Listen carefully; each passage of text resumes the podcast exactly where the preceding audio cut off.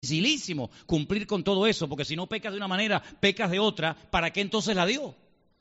Bueno, la dio por varios motivos. El mismo apóstol Pablo dice que la ley se dio para que ellos el tiempo que estuvieran esperando la promesa, la venida del Mesías, que era el único que pudo cumplir con toda la ley, porque él era perfecto, amén, él era perfecto, tuvieran, digamos, un modelo de vida, tuvieran unos, unos parámetros para que no se dejaran arrastrar y no terminaran copiando e imitando a las, a las naciones paganas que les rodeaban. Los amorreos, los filisteos, los cananeos, los eteos, etcétera, tenían prácticas y costumbres terribles, pero terribles, hermanos. Y entonces, si ellos no tenían una ley, si ellos no tenían una moral, unos principios, pues al final iban a terminar imitando la vida de aquella gente. Entonces, el Señor le da una ley para que digan, oye, en las demás naciones, eh, no hay principios morales, no hay principios de ninguna índole, pero ustedes tienen que ser diferentes, porque ustedes han sido un pueblo comprado, redimido, sacado de la esclavitud de Egipto con un propósito. De ustedes vendrá el Mesías y el Mesías ya no puede nacer de una nación corrupta, corrompida, de una inmoralidad terrible, sino que ustedes tienen que ser un pueblo diferente. Ustedes son como un tesoro que yo quiero conservar puro y limpio, incontaminado, ¿verdad? Para que cuando venga el Mesías, pues se cumplan las profecías. Bueno, todos sabemos que uno de los objetivos de la ley era poner un poco de, freno, unas fronteras, ¿no? un estilo de vida, pero también sabemos lamentablemente que el pueblo no cumplió con esas expectativas. El pueblo terminó adorando a Moloch, a Baal, a Milcón, a Baal Peor y todos aquellos dioses de aquella época y fue un desastre si la ley en muy pocas ocasiones se la tomaron en serio. De hecho, las tribus del norte fueron expulsadas, las tribus del sur, como vimos esta tarde en la clase, también fueron expulsadas porque no podían cumplir con aquella ley, a veces porque no querían y a otras veces porque no podían. Y el segundo objetivo por el cual el Señor les dio la ley es para que ellos se dieran cuenta de la incapacidad del hombre, ¿eh? de la impotencia del hombre espiritualmente hablando, de llegar a Dios a través de méritos, a través del esfuerzo personal. Esto no es algo nuevo. Esto ha estado en el corazón del hombre desde siempre. Parece como que a la gente le gusta siempre presumir de lo que hace. Yo he hecho esto, yo he hecho lo otro, por lo tanto, ¿eh? es como apuntarse puntos a su favor, apuntarse méritos. Como aquel fariseo que subió a orar al templo y decía, yo doy diezmo, yo oro, yo no soy como este, yo soy, yo, yo, yo. Y en vez de levantar a Dios, el que estaba levantándose era él mismo delante de Dios. Entonces, la Biblia declara categóricamente que por las obras de la ley nadie será justificado delante de Dios, nadie. Sin embargo, dice la Biblia que hay otro, otro modelo, otro estilo de vida, que es el que Dios quiere que viva sus hijos, su pueblo y nosotros, y es el modelo bíblico de vivir por fe. No atado a tradiciones, a costumbres, a normas, sino que Él nos ha libertado, no para seguir pecando. ¿eh? Dice, Manteneos firmes en la libertad con que Cristo os hizo libres, pero cuidado, no uséis la libertad que tenéis ahora para seguir pecando, es decir, para libertinaje, sino para tener dominio propio y poder tener autoridad sobre lo que antes te dominaba. Es decir, Dios no quiere bajo ningún concepto que ninguno de sus hijos, que su pueblo sea un pueblo lleno de esclavos esclavos de vicios, esclavos de hábitos, esclavos de costumbres, esclavos de tradiciones, con miedos, con traumas, con complejos, con, ataduras, que al fin y al cabo somos cristianos de, de, nombre, pero a la hora de la verdad nuestro estilo de vida deja mucho que desear. No es la voluntad de Dios que nadie viva así, sino que seamos libres. Y como yo decía el otro día, hay hermanos que tienen la buena costumbre, yo los felicito y me alegro, de levantarse de madrugada para orar Gloria a Dios, gloria a Dios, qué bueno. También el Señor lo hacía y muchas veces lo hemos hecho. Pero quiero decirles que si en algún momento usted no se levanta a las 4 de la madrugada para orar, sino se levanta a las 8 para, orar, no pasa nada. No se tiene por qué sentir más espiritual el que se levantó a las 4 de la mañana a orar y menos espiritual o menos santo delante del Señor el que ora a las 8, a las 9 o a las 10. No, porque la Biblia dice que hay que orar, pero no dice a qué hora que es bueno orar cuando todo está tranquilo y no hay tanto ruido y nadie nos molesta. Por supuesto, yo no estoy hablando nada en contra de eso. Pero lo que estoy diciendo es que nadie tiene que menospreciar a nadie. Ni nadie tiene que sentirse superior ni inferior a nadie por lo que haces, porque en Cristo Jesús todos somos iguales y Dios no hace acepción de personas. Y si hace algo, no presuma de que lo está haciendo, sino de gloria a Dios que ha sido el Señor el que ha puesto ese sentir en tu corazón. Ni siquiera de eso puedes presumir. Y si lo haces, la gloria es para Dios, nunca es para ti. ¿Cuántos dicen amén?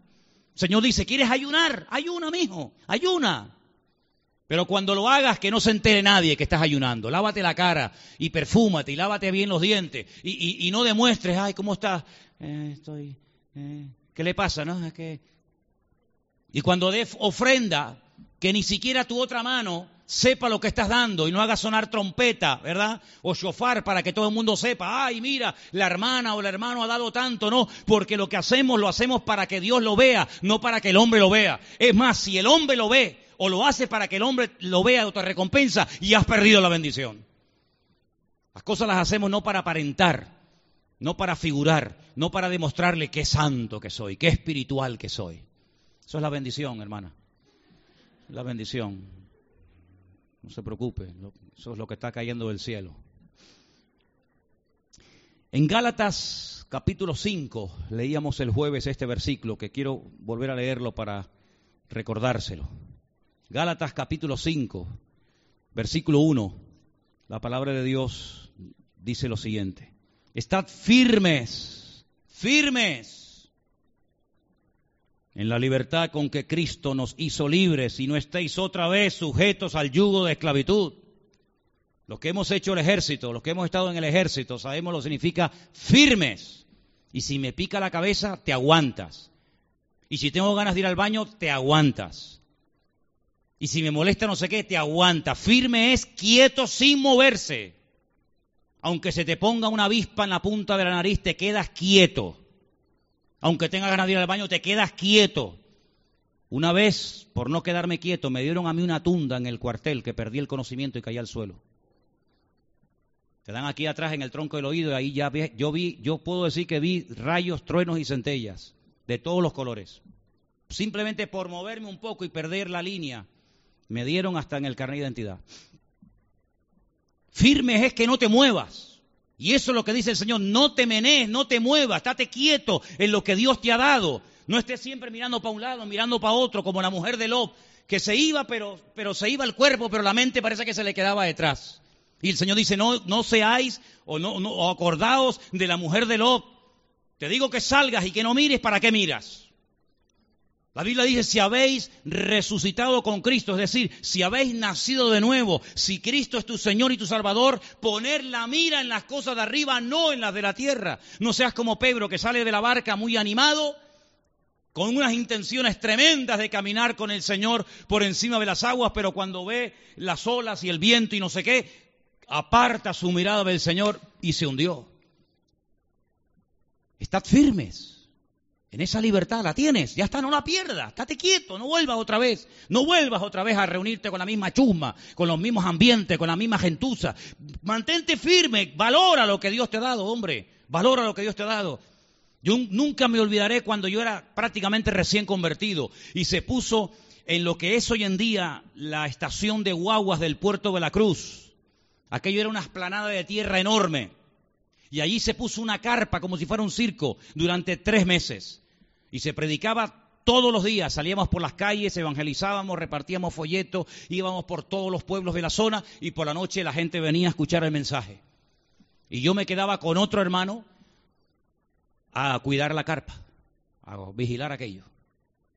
Un día un señor entró y en medio del culto se hace un llamamiento, este hombre acepta al Señor y el evangelista en aquellos días, David Godwin, se llamaba aquel hermano, hace un llamamiento y dice, bueno, ahora si hay alguna persona que entre nosotros está enferma o tiene alguna necesidad o alguna petición, por favor pase adelante, queremos orar por usted y, y pedir que el Señor le bendiga. Y este hombre pues pasó adelante y se oró por toda la gente. A los pocos días este predicador, este evangelista dice, ¿hay alguna persona aquí entre nosotros en esta carpa, en esta noche, que quiere dar algún testimonio de algo que el Señor haya hecho en su vida, de si has notado algún cambio en estos cultos que tú estás viniendo y tal? Y este hombre levanta la mano y pasa adelante.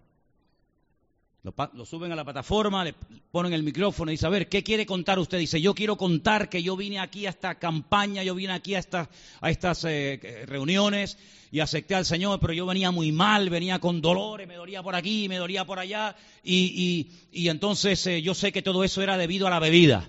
y tuve que dejar la bebida por un tiempo porque la bebida me estaba matando, pero eh, oraron ustedes por mí y ahora me siento de maravilla. Y el evangelista dice, gloria a Dios, un aplauso, hermano. Los hermanos dieron un aplauso. Y entonces el evangelista en su, en su ingenuidad le dice al mago este, porque era un mago. ¿Y ahora qué piensa hacer? Dice, ahora me vuelvo otra vez a emborrachar. Porque ahora ya no me duele nada. Ahora puedo volver otra vez a la bebida. Y aquello fue un jarro de agua fría. Eso es lo que dice la Biblia. Solamente que no uséis, hermanos, la libertad como ocasión para la carne. ¿Se acuerdan cuando yo les conté que yo vivía en una, en una finca en el monte, allí perdido, en un pueblo de la península llamado Medina de Pomar, entre Bilbao y, y Burgos? Y teníamos en aquel tiempo vacas y criábamos cerdos y gallinas y pollos y trabajábamos en el campo, bueno, hacíamos de todo allí.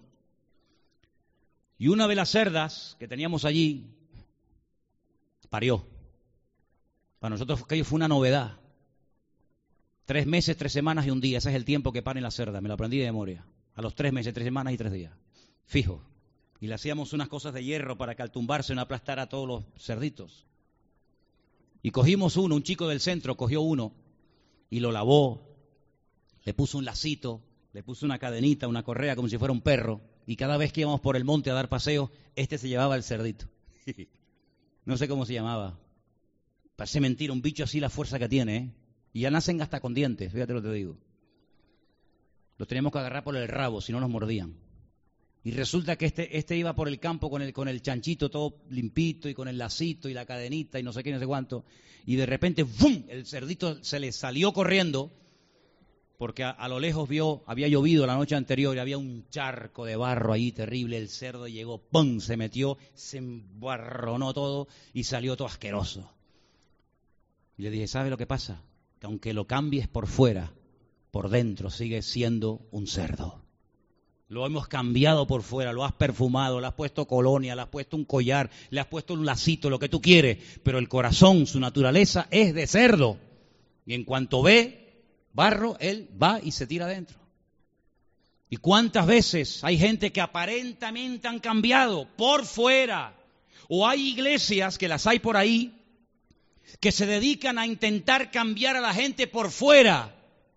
O centros, o iglesias, o ministerios que le dan mucho énfasis a lo de afuera. Y cuidado, claro que hay que cambiar por fuera, por supuesto que sí. Usted sabía eso, ¿verdad? Hombre, claro que sí, por supuesto. Pero el cambio genuino es el que produce el Espíritu Santo en su corazón. Si usted no cambia por dentro, usted será el mismo desgraciado o sinvergüenza toda la vida. Aunque lleves una Biblia bajo el brazo, aunque digas gloria a Dios, aleluya, aunque saludes a la gente diciendo Dios te bendiga, si el Señor no ha cambiado tu corazón, tu naturaleza pecaminosa, seguirás otra vez y otra vez y otra vez porque no estás convencido. Lo que estás es bajo presión, pero el Señor no quiere cambios por presión, sino por convicción y por convicción del Espíritu Santo en tu vida. ¿Cuántos dicen amén? Y Pablo dice, si ustedes han sido liberados, si han entendido el Evangelio, si por fin se le ha quitado la venda de los ojos y han entendido que donde estaban, estaban perdiendo el tiempo y estaban adorando a dioses muertos y muñecos de barro, de piedra o de oro, de lo que sea, y ahora han entendido el Evangelio, no pierdan esa libertad, no pierdan esa bendición, no vuelvan atrás como los cerdos, sino manténganse firmes en la libertad con que Cristo os hizo libres. ¿Cuántos dicen amén? No les oigo. Eso es lo que dice la Biblia. Pero los Gálatas, cuando llegó esta gente a la iglesia y comenzó a decirle, no, no, no, aparte de leer la Biblia, aparte de orar, aparte de creer en Cristo, lo que ustedes tienen que hacer es circuncidarse, guardar la ley de Moisés. Y cuando Pablo se entera de esto, les escribe una carta y dice, hermano, estoy sintiendo como dolores de parto por culpa de ustedes otra vez. Porque veo que Cristo no ha sido formado en vosotros. Dice, a mí me gustaría cambiar mi tono, como le estoy dirigiendo ahora esta carta a ustedes, pero estoy perplejo, estoy sorprendido. Dice, ¿ustedes no recuerdan las maravillas que el Señor ha hecho entre vosotros? ¿Por qué vuelvan otra vez a sujetarse a tradiciones, a costumbres y a cosas que, que fueron al, al fin y al cabo creadas opuestas por los hombres y no por Dios? Una vez a Cristo lo querían apedrear y lo querían matar y lo querían despeñar porque sanó a una persona en Shabbat en el día de reposo. Y le dijeron, ¿y, a ti cómo se te ocurre ir con una camilla al hombro cuando no se puede ir con ninguna camilla al hombro en día de reposo? ¿Y dónde dice eso? En ninguna parte de la escritura. Pero el Señor dijo, ustedes son unos hipócritas, porque ustedes son tan, tan meticulosos para algunas cosas y luego para otras sois tan liberales. Sois como sepulcros blanqueados que los pintan por fuera una vez al año, pero si los levantáramos están llenos de huesos muertos allá abajo. Que tragáis o coláis el mosquito y os tragáis el camello. Tan escrupulosos para algunas cosas. Diezmaban en eneldo, el comino, las semillas, todo el día contando semillas, porque hay que dar el diezmo de la semilla, el, diezmo del de no sé qué, y luego de la justicia, del amor, del perdón, de la misericordia. Os habéis olvidado completamente, sois simplemente gente religiosa, y la religión, hermano, es una atadura. Una atadura que incluso te llega a sentir, hacerte sentir orgulloso, superior a los demás, mirar a los demás por encima del hombro. Cuando el Señor no vino a este mundo a traer religión, vino a traer relación con el Padre a través de Cristo. Y todo eso le producía dolor al apóstol Pablo. Decía, pero, pero me temo, fíjate lo que llega a decir este hombre. Dice, yo me temo, sinceramente, que con ustedes he perdido el tiempo. Fíjate tú a, los extremos que hicieron llegar a este hombre. Dice, me temo que con ustedes yo perdí el tiempo. Tremendo. Ahora, Sería muy bueno que tú te preguntaras en esta tarde, en este tema de la libertad que estamos tocando, de qué cosas te tiene a ti que liberar el Señor. Déjame que les lea en, el libro de los Hechos, en el capítulo 26, el relato o parte del relato de la conversión del apóstol Pablo. Hay tres capítulos diferentes donde se cuenta el, testimonio o la conversión del apóstol Pablo. Vamos a leer el último relato de su conversión, Hechos 26, versículo 15. Preste atención o siga la lectura por ahí por la pantalla. Hechos 26, versículo 15. Pablo dice, ¿quién eres, Señor? Ya Pablo ha caído al suelo, ha quedado prácticamente ciego, y él pregunta, ¿quién eres, Señor? Y el Señor le dijo, yo soy Jesús. Tremendo, ¿eh? a quien tú persigues. Pero levántate y ponte sobre tus pies porque para esto he aparecido a ti, para ponerte por ministro y testigo de las cosas que has visto y de aquellas en las que me apareceré a ti. Escucha, versículo 17, librándote, quédate con esa palabra, librándote de tu pueblo y de, y de los gentiles a quienes ahora te envío, para que abra sus ojos para que se conviertan de las tinieblas a la luz y de la potestad o poder del diablo a Dios, y para que reciban por la fe que es en mí perdón de pecados y herencia entre los santificados. Esa palabra liberado, desatado, es algo que me impacta mucho en la Biblia. Vemos aquí que el Señor le dice a Pablo, yo te, he tenido que liberar desatar de tu pueblo. ¿Eso qué significa? De tantas historias, de tantas costumbres, de tantas tradiciones, de tantas leyendas. Yo te he liberado de todo eso para que puedas abrir los ojos a la gente, para que puedas llevar la salvación a muchas personas, para que se conviertan del poder del diablo al poder de Dios. Pero ¿cómo vas a ir tú a decirle a los demás lo que tienen que hacer cuando tú no lo has hecho? ¿Cómo vas a ir tú a liberar esclavos si tú eres un esclavo? ¿Cómo vas a ir tú al, mundo a decirle a la gente, sean libres en Cristo, cuando tú no eres libre en el Señor? Por eso yo te he liberado y te he desatado de tantas cosas en tu vida.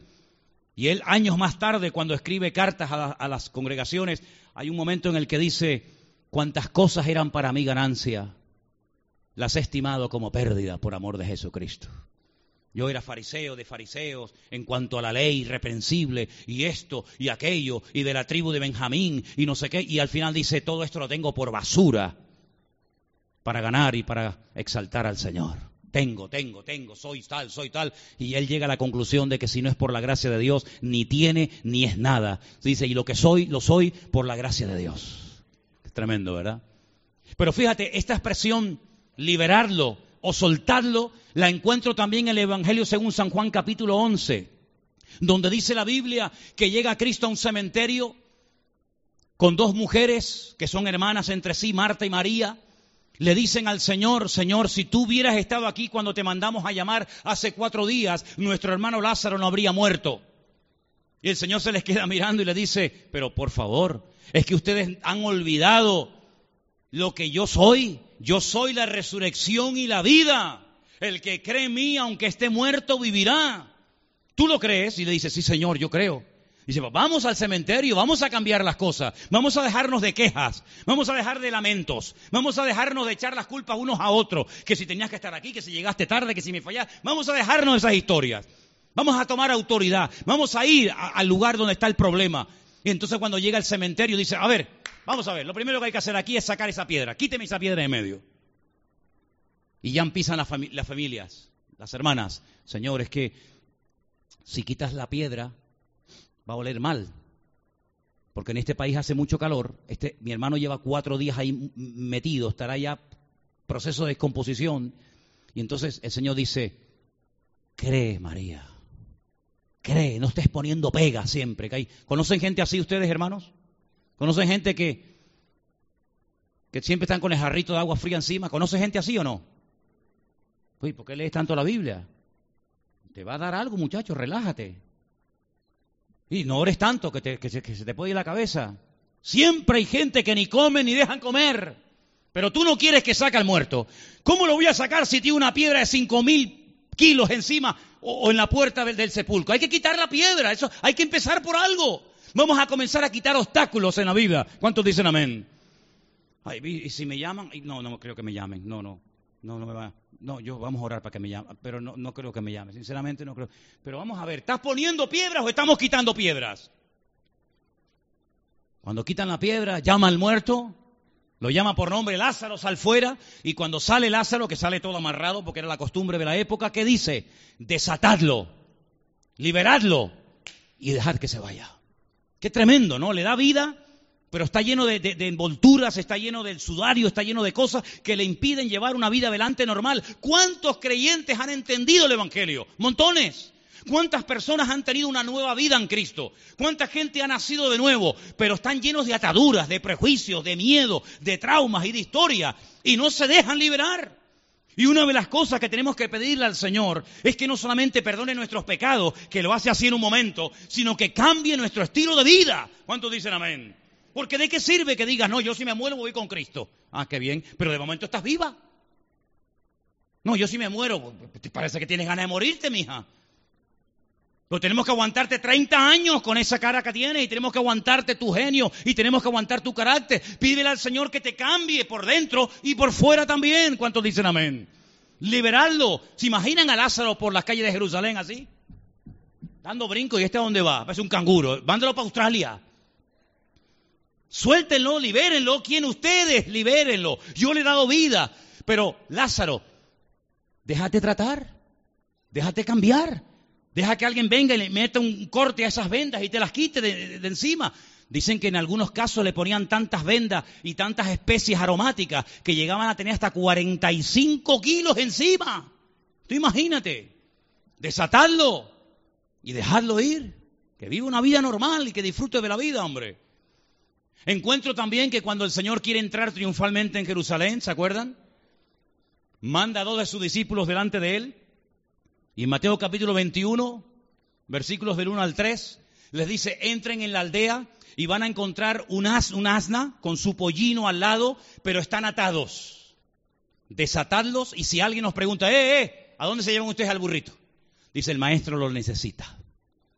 Tú fíjate, está atado el maestro lo necesita, pero atado no lo puede usar. Quítenle las cuerdas, desatadlo y me lo traen. ¿No te das cuenta que tenemos que ser como ese burrito? ¿Qué hizo el burrito?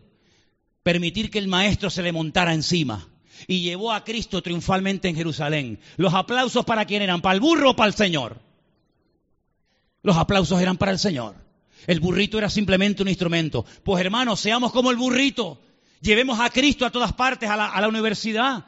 Llevemos a Cristo al trabajo. Llevemos a Cristo por las calles, que lo vean a Él montado encima nuestro y no nosotros montados encima del Señor. Pero tenemos que ir libres. Porque un burro atado no sirve absolutamente para nada. Encontramos a una mujer que va a la, va a la sinagoga y lleva 18 años totalmente encorvada, totalmente torcida su columna. El Señor está predicando en la sinagoga y de repente se detiene y dice, mujer, ven para acá. ¿Sabe lo que era eso? ¿Sabe lo que era decirle a una mujer que estaba detrás de unas cortinas en aquellos tiempos o, en, o en el balcón, en la parte alta? Ven para acá, ponte aquí con nosotros. Vamos a romper estructura, vamos a romper normas. ¿Quién dice que las mujeres tienen que estar allá y los hombres acá? ¿Quién ha puesto esa norma? ¿Quién ha inventado esa norma? ¿Quién? ¿Dónde está escrito en la palabra? No, no, las mujeres allí, los hombres por aquí. Hay iglesias, para su vergüenza lo digo, que todavía separan a las mujeres de los hombres. Y aquí en Tenerife hay algunas. Y van de súper espirituales. Y quieren ganar el mundo. Y menosprecian a sus esposas y a, y a las chicas jóvenes poniéndolas en otro rincón. Vergüenza les debería de dar. Que quieren que el mundo se una y entre ellos están divididos. ¿O no? Si no quieren decir amén, me da igual, pero es la pura realidad. Ven para acá, ponte aquí con nosotros, todo el mundo. Oh, oh qué cosa. Oh. Mujer, eres libre de tu enfermedad, la libera. 18 años yendo al, al, culto, 18 años yendo a la sinagoga y nadie le hacía ni caso. Ay, amigo, ahora sí le hacen caso, ahora sí, ¿no? Viene el principal de la sinagoga enfadado y le dice, Espérate un momento, Señor, que tengo que decir una cosa a la iglesia. Tengo que decir una cosa a la congregación. Seis días hay en que pueden venir a la sinagoga, en estos venir y ser sanados, pero no en día de reposo. Y el Señor le dice, hipócrita. Oye, chiquito culto, fue interesante ese culto ese día, ¿eh? Ese culto estuvo interesante, ¿eh? El pique entre, el Señor dice, hipócrita. ¿Qué ella llamó? ¿Pero qué culto es ese?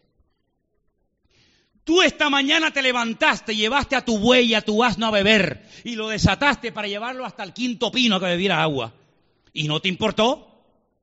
Pero a esta hija de Abraham, miembro de tu congregación, Satanás la tenía atada por 18 años aquí y tú no has movido ni un dedo. Y esta mujer dice que glorificó al Señor. Porque estaba en el culto, estaba en la reunión, pero estaba en una condición que no era la, la correcta. Encorvada, 18 años, aguantando esa, situación hasta que el Señor llegó a aquel lugar. ¿De qué nos tiene que liberar a nosotros el Señor? Mira, si hiciéramos una lista y nos quitáramos el disfraz y la careta y fuéramos honestos delante de Dios, mira, haríamos una lista enorme de cantidad de prejuicios, de temores, de costumbres, de tradiciones. ¿Sabe Dios de cuánta basura nos tiene que liberar todavía el Señor a estas alturas de nuestra vida? Hay congregaciones, hermanos, que como usted quite una mínima norma, aquello es la guerra de Armagedón en el Valle de Meguido. ¿Qué le parece? Y el Señor nos ha llamado a vivir en libertad, no en libertinaje, en una libertad controlada por el Espíritu Santo, pero nos ha llamado a vivir en libertad. ¿De qué nos tiene que liberar el Señor? Vaya pensando en esto. Primera de Juan, capítulo 3, verso 8. Mire qué versículo esta mañana leía. Buenísimo. Yo dije, uy, lo voy a apuntar y esta tarde lo voy a leer en la iglesia porque es buenísimo. Primera de Juan, capítulo 3, versículo 8. Escuche. El que practica el pecado es del diablo. Fuerte, ¿eh? El que practica el pecado. Porque el diablo peca desde el principio. Para esto apareció el Hijo de Dios. ¿Para qué? Para deshacer las obras del diablo. En otras palabras, para traer libertad a los cautivos. ¿Cómo es posible que una persona se llame cristiano, hijo de Dios, que se congregue en una iglesia, que lea la Biblia, que conozca el Evangelio y no pueda dormir porque le da miedo dormir con la, con la puerta cerrada? Y tiene 50 años. Y tiene que mirar debajo de la cama, por si acaso el coco está escondido debajo de la cama y tiene que dormir con la luz encendida porque le da miedo a la oscuridad. ¿Cómo puede ser que un hijo de Dios, cabeza, rey de reyes y señores, señores, su padre, y le dé miedo el que salga un trueno o un relámpago en medio de la noche? ¿Cómo puede ser eso? Cuando la Biblia dice que mayor es el que está en nosotros que el que viene contra nosotros.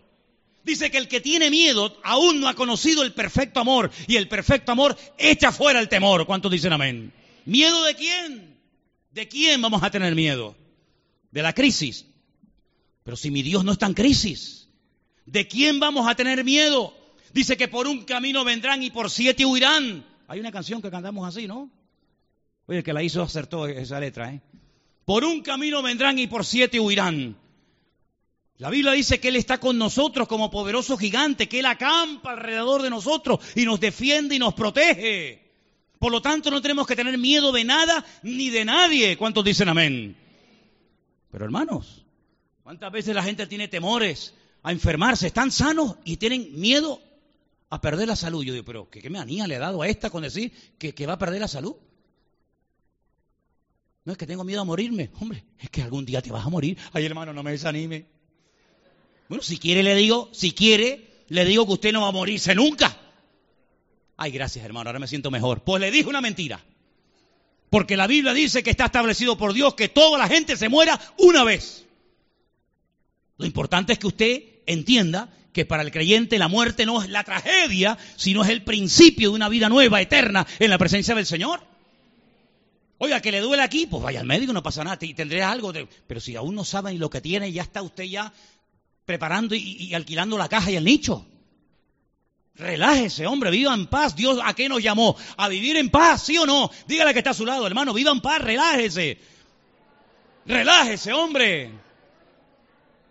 No tenga temor de nada ni de nadie. Lo que pasa es que las mentiras, las mentiras esclavizan. Mire, ¿qué tiene allá arriba el versículo? Léala conmigo.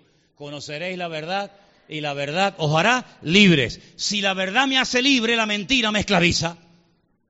La gente cree en mentiras, se esclaviza. Cuando la gente se va a meter en la playa, que está el agua fría, ¿qué hace?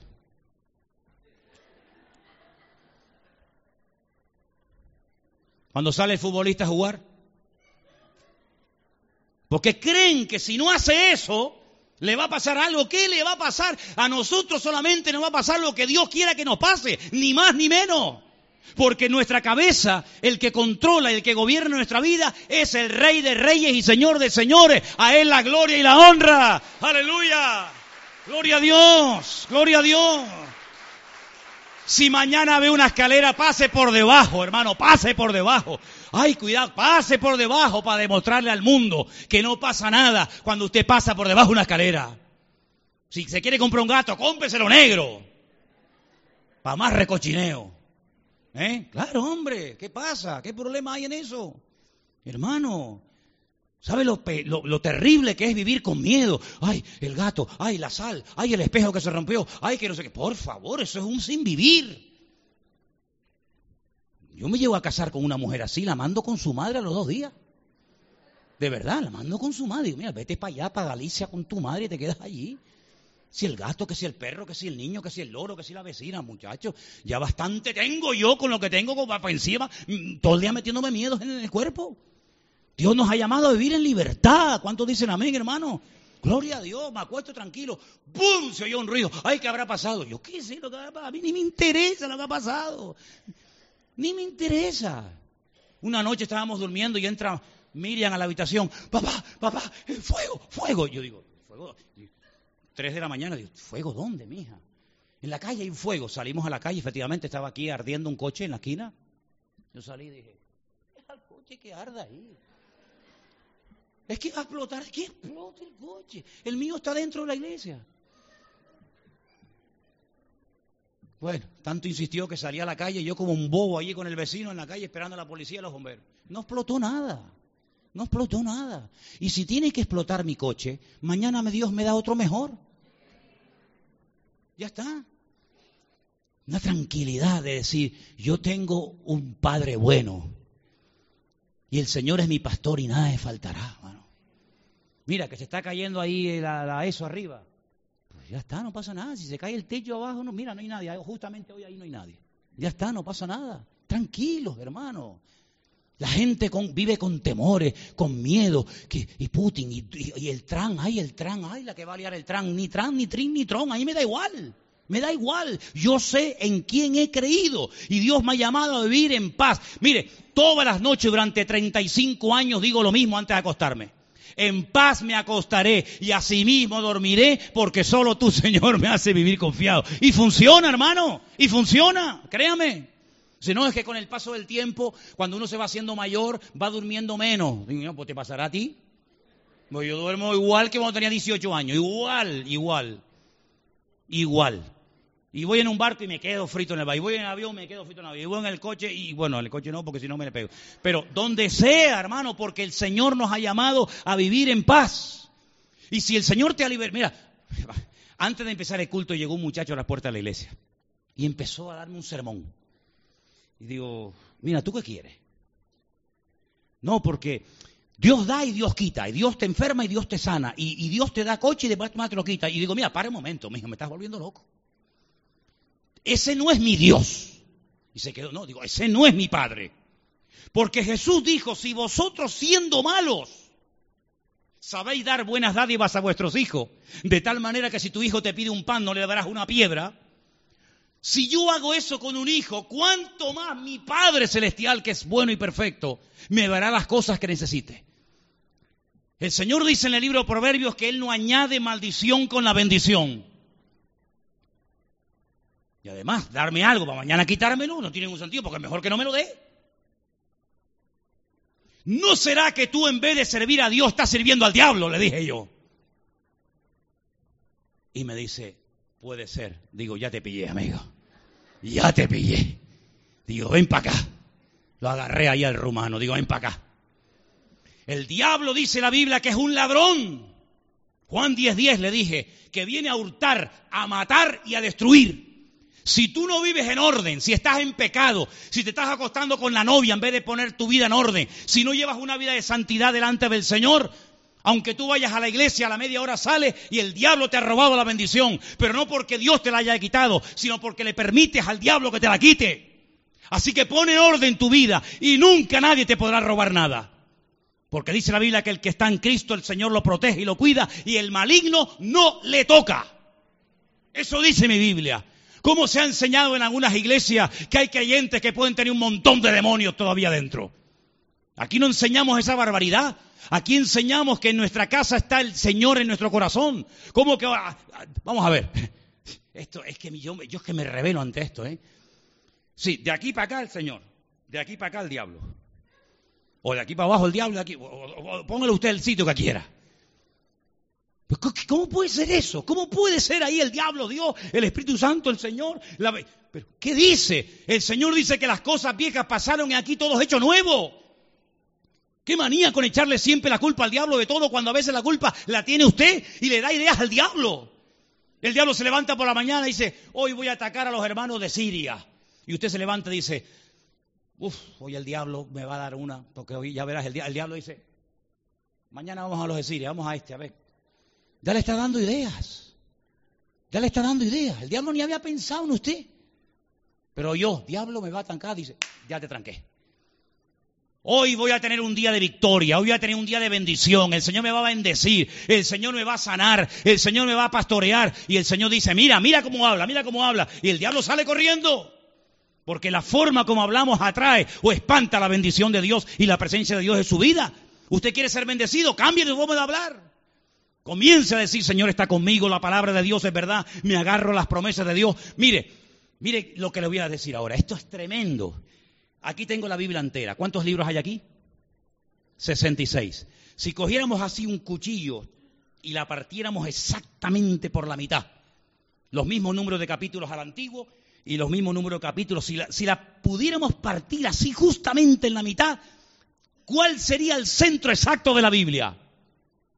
¿Lo sabe? El Salmo 118. ¿Y cuál es el versículo central de la Biblia? El, que está en el centro del corazón de la Biblia. Salmo 118, versículo 8. Búsquelo, búsquelo, búsquelo ahí rápido. El centro de la Biblia, ¿eh? Justamente el centro. ¿Qué dice el Salmo 118, 8? ¿Qué dice? Mejor es confiar en Dios que confiar en el hombre. Mejor es confiar en Dios que confiar en príncipe. ¿No le parece curioso que si usted abre la Biblia justamente por la mitad, lo que el Señor le dice es que lo que tenemos que hacer es aumentar nuestra confianza en el Señor? Pues hagamos caso a lo que dice su, su palabra. Mejor es confiar en Dios que confiar en el hombre. Termino diciéndole esto, para usted mantener la victoria, no esté ocioso, ocioso, no esté debajo de, brazos cruzados, sino lo primero que tiene que estar es activo en las cosas del Señor, ¿sabe? Porque para pecar uno tiene que tener tiempo. Si usted tiene el tiempo ocupado, no va a tener tiempo para pecar. No es que pecó, claro, si no hace nada en todo el día, no da un palo de agua en todo el día, es un vago, es un parásito. Se levanta a las 3 de la tarde para que no se le haga tarde para la siesta, lo lógico. Usted esté activo, lea la palabra, termina la palabra y ahora qué hago, me pongo a orar. Ahora qué hago, cojo un montón de folletos, voy a repartir folletos por ahí. Y ahora me, pongo otra vez a leer la palabra. Y ahora me pongo, usted esté activo en las cosas de Dios. Oye, ¿qué hay que hacer? Hay que, mira, eso, Juan Carlos, eso mañana hay que meter un raspado y hermano. Venga, mañana venimos y le raspamos ahí, perfecto. Por la tarde, ¿qué hay que hacer? No, mira, vamos a limpiar la alfombra, venga. Mañana, ¿qué hay que hacer? Vamos a repartir folletos. Pasado a la universidad, vamos a orar por los chicos para que les vaya bien. Y usted está activo en las cosas del Señor, el diablo ni se le acerca. El diablo ni se le acerca. ¿Cuándo se acercó el diablo para tentar a Eva? Dígame cuándo, cuándo. Cuando estaba con su marido dando un paseo romántico por el jardín del Edén, viendo la jirafa, la cebra, qué bonito, ay, qué lindo el cielo, los pajaritos. No, ¿qué estaba haciendo Eva? Ella estaba allá, el otro estaba allá, aburrida, el otro aburrido, y entonces el diablo dijo, esta es la mía. Y se le presentó el diablo, tentó a Eva. Eva después se llevó la tentación al marido. Claro, para hacer pecar a Eva tuvo que venir el diablo, para hacer pecar al tontorrón este con Eva era suficiente. ¿Qué le parece? Hubiera estado junto con su marido, no pasa nada. Está en el quinto pino, jugueteando con este. ¿eh? Que yo me acuerdo cuando era pequeñito, no sé si era Priscila o Miriam, le dije, te voy a contar una historia de la Biblia. Y empecé a decirle, mira, yo soy la serpiente y tú eres Eva. Entonces yo me voy a acercar a ti y te voy a tentar. Entonces yo decía, come, come, come del árbol, que no te va a pasar nada. Y entonces ella me contestaba, no sé si eras tú o era tu hermana, me decía, come tú, come tú. Y yo le diga, no, es que así no es el cuento, tú no tienes que decir eso, tú tienes que comer. Y yo te lo voy a contar otra vez. Entonces venía Satanás y tal, decía, qué bonito el árbol, sí, qué bonito, ¿eh? Y tal, come, come. Y ella decía, que coma, no, come tú. Y no había, no había forma de que comiera. Increíble, ¿eh? ¿Eh? ¿Cuándo pecó David? ¿Cuándo pecó David? Mira, un día el suegro, el suegro le dice, te voy a dar a mi hija por esposa. Y le dice David, qué privilegio tan grande, ¿no? Pero, pero dime que haga algo, porque yo no me merezco ser el, yerno del rey. Y le dice, tráeme cien prepucios de filisteo. No sé si me entendió, pero yo podías haberme pedido otra cosa, ¿no? Y le dijo, ¿cuánto? Cien. Se fue cácata, a 200, dijo, toma, 200. No le tenía miedo a nadie, a nadie. El gigante, yo lo mato, no pasa nada. El oso, yo lo mato. El león, yo lo mato. Pero este ni Rambo era. Esto era algo increíble, este personaje. La vecina de enfrente. Ay, amigo. La vecina de enfrente. Se pone a bañar, el tío saca los prismáticos. Allí se fue David. Allí se fue David. ¿Qué te parece? Lo que no hizo el gigante, lo que no hizo el oso, lo que no hizo el leopardo, lo que no hizo el, tigre, el león, lo que no hicieron los filisteos, lo hace en un tiempo de aburrimiento. Tenía que ir a la guerra, se queda en casa. Tenía que estar allí en el campo de batalla peleando las batallas del Señor. Él se queda en casa aburrido. ¿Qué hago? Para allá, ahora para acá, ahora para acá. Bueno, voy a ver internet. Uy, internet. Hola, ¿cómo te llamas? ¿De dónde eres? Uy, de Colombia. Ay, Colombia, qué bonito, Colombia. Y, y eso... So... Ya empezamos. Ya empezamos. Y el domingo leyendo la palabra, predicando, cantando, sirviendo al Señor, al día siguiente aburrido, claro, se aburre. El diablo busca gente aburrida, ¿eh? El diablo siempre busca mujeres y hombres y personas aburridas para decir, toma un juguetito, mira qué bien pasas con esto. Hermanos queridos, ¿cuándo negó Pedro al Señor? ¿Cuándo? Cuando estaba caminando por encima de las aguas. ¿Cómo lo va a negar en ese momento? ¿Cómo, ¿Cuándo negó al Señor? Cuando vio a Moisés Alías en el monte de la transfiguración. Ni loco. ¿Cuándo lo negó? Cuando se fue, se apartó del Señor se puso con aquellos romanos a calentarse en fuego ajeno, ahí negó al Señor. ¿No te das cuenta que hay como un denominador común, como algo que se repite en David, en, Pedro, en tantos personajes, que cuando están aburridos, cuando le dan lugar al diablo, el diablo está como loco? ¿Qué dice la Biblia del diablo? ¿El diablo está en el infierno? Digo, ¿está en el infierno el diablo? No, señor. Dice que anda como león rugiente, buscando a quien devorar. Y lamentablemente a veces demora, come, devora, ¿no? Devora más de uno. Entonces, activo en las cosas del Señor, ¿vale? Activo. No perdiendo el tiempo en boberías ni en tonterías. Y finalmente, sé disciplinado, hermano. No hay peor creyente que el cristiano indisciplinado. Cuando quiere, viene, cuando no quiere, no viene. Cuando quiere, lee la Biblia, cuando quiere, la abandona. Así no vas a ninguna parte, mijo. Así no puedes ir a ninguna parte. Si quieres jugar en primera división, tienes que esforzarte, amigo. ¿Tú te imaginas a, Cristiano Ronaldo, a Messi, estos jugadores con, con 120 kilos de peso? ¿Tú te imaginas esto? Eso no rinde, eso no llega ni de aquí a la esquina, amigo. Tienes que cuidarte. ¿Sabes? Tienes que cuidar la dieta, el ejercicio, el no trasnochar, el no beber, el llevar una vida disciplinada. Eso es para meter una pelota e, en una red. Y tú imagínate para, para, para vivir una vida cristiana victoriosa.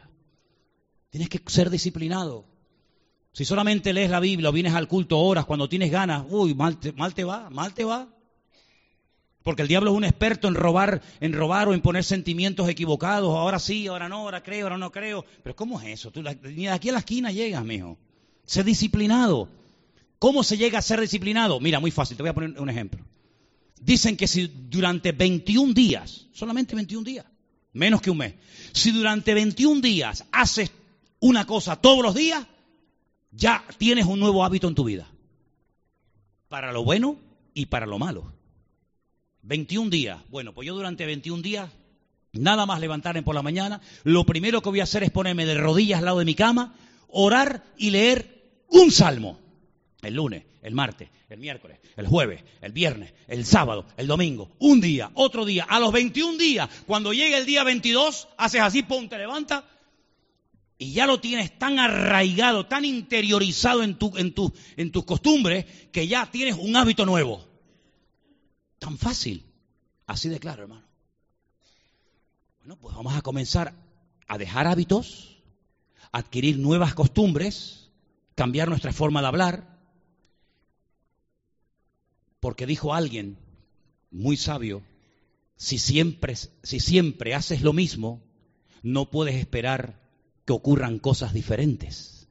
Luego cambia tus hábitos, cambia tu forma de hablar, cambia las cosas que haces, que dices, que observas. Comienza a ser disciplinado en la oración, disciplinado en la lectura bíblica, disciplinado a la hora de congregarte y te vas a dar cuenta que en tres o cuatro meses has puesto la base, cuidado, no te creas que ahora eres San Pablo, ¿eh? has puesto la base para comenzar a trabajar en serio para lo que el día de mañana, Dios mediante, puedes llegar a ser.